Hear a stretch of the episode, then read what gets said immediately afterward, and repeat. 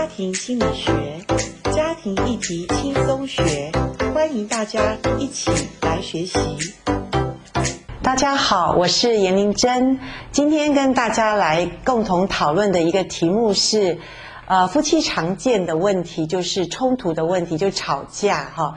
那吵架之后，很多夫妻有不同的面向哈。那有的夫妻就问我说，呃，老师，我们吵架，然后我们吵架之后，我们没有办法睡在一起。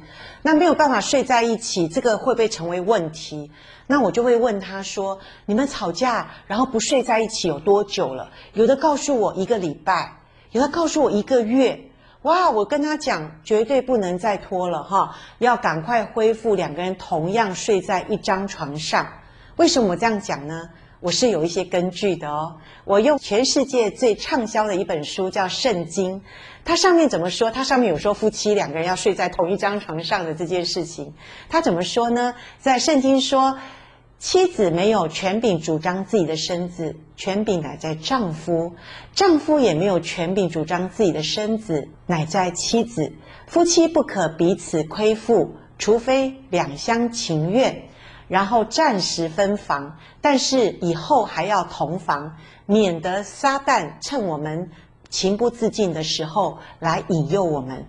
各位，这段宝贵的经文谈到夫妻之间的身体。是结了婚之后，我们就不再属自己，我们是属于双方的。当然不是说我们身体的自主权就没有了。这个身体的自主权，自从结婚之后，我们就怎么样？是自主权属于属于双方的。好，所以我问你嘛，你同意你的配偶去婚姻当中身体开小差吗？他们说开小差就是你让他能够去跟随便跟人家。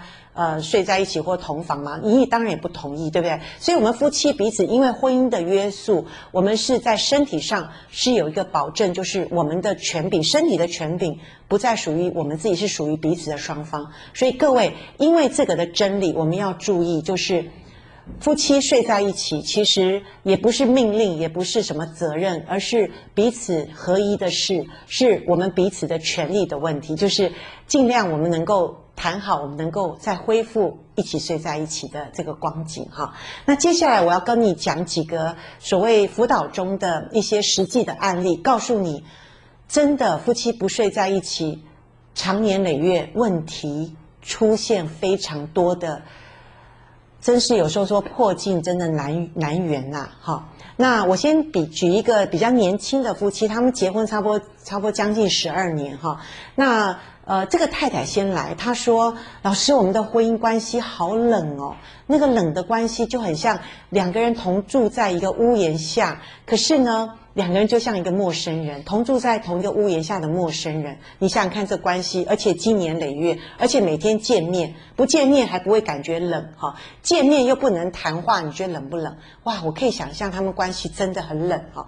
那我可以嗯同理这个太太所讲的。”所以我说好不好讲一下，你结婚这么多年，十多年了，怎么进到这个冷的地步呢？他说：“哎呀，反正总之就是刚开始我们两个，呃，就是很大的不一样，然后我们两个冲突就没有办法解决，不同不容易解决，我们就开始不想讲话，不想讲话。然后接下来小孩出生，我陪着小孩，那他就自然就就到他书房睡，而且他每天都很晚睡。反正我们两个就是呃各过各的。然后不久不久，所以不久就是可能结婚个。”五六年之后，我们就开始习惯各做各的，各睡各的。哇，这个习惯到他婚姻到第十二年，他发现不对了，连孩子的问题都没办法跟夫妻一起讨论了，所以他发现问题大了，他就来找我，然后我就说，其实这个问题可解，有可解哈，那不是冷的问题，当然。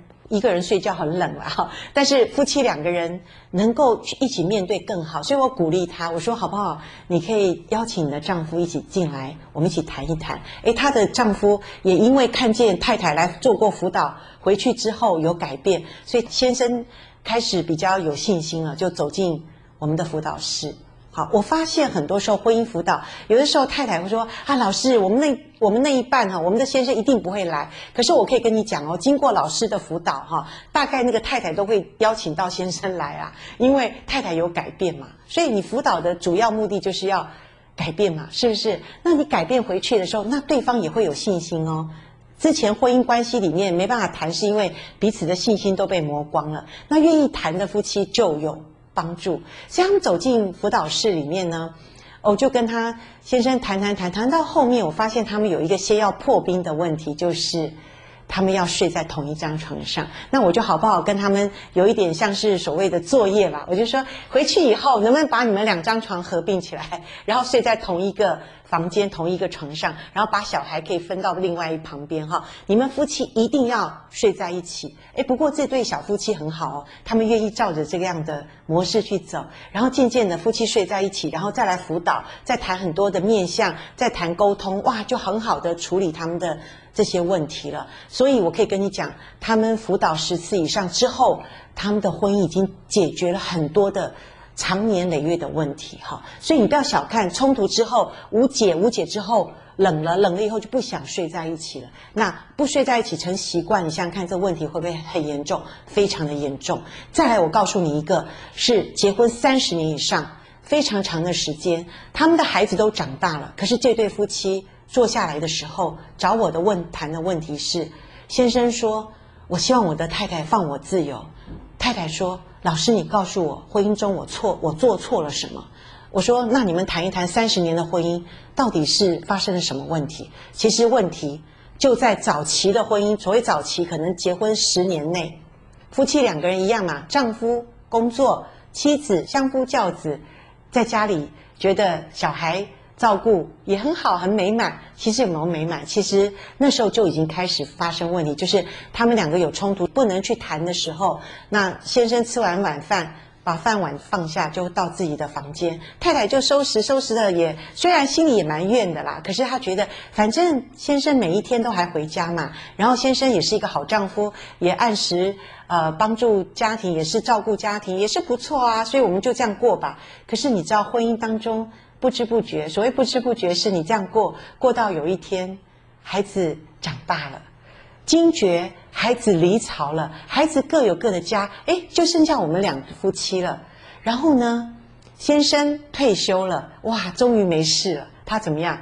他想要去发展他的兴趣，也许他喜欢唱卡拉 OK，也许他喜欢户外的活动。那太太说：“你为什么不带我去？”先生说：“好啊，去啊。”可是呢？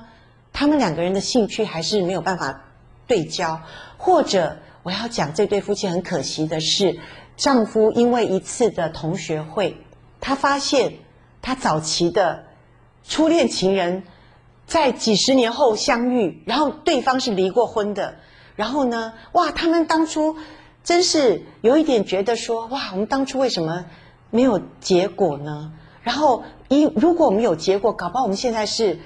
很美满的一对，你知道婚姻当中就是这么多的幻想嘛？可是真的柴米油盐，其实已经很多的事情了，对不对？然后我们又不经过沟通，然后冲突来又不知道解决，然后这对老夫妻他们其实已经分房了快要二十年了。各位，分房二十年，其实已经不习惯睡睡在一起，所以他们问我，老师怎么办？请我的配偶给我自由。另外一个说。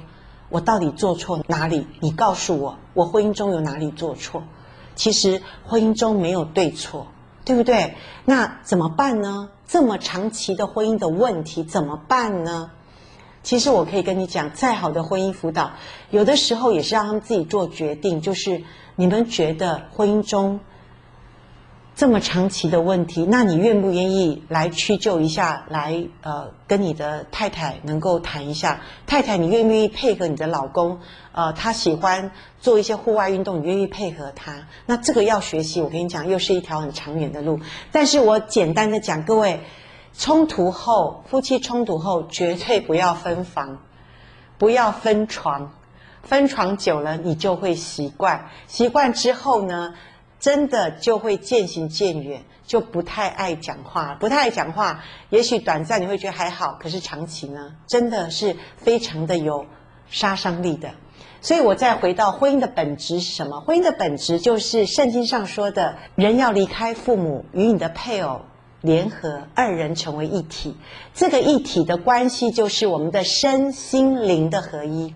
我今天不讲心灵的合一，光是身体的合一。就是我们夫妻要很具体、很落实，每一天身体要在同一张床上，这就是身体的合一，这就是婚姻的本质。所以冲突当中，还是要回到婚姻的本质里面，二人成为一体，我们的身体要联合，我们要睡在同一张床上。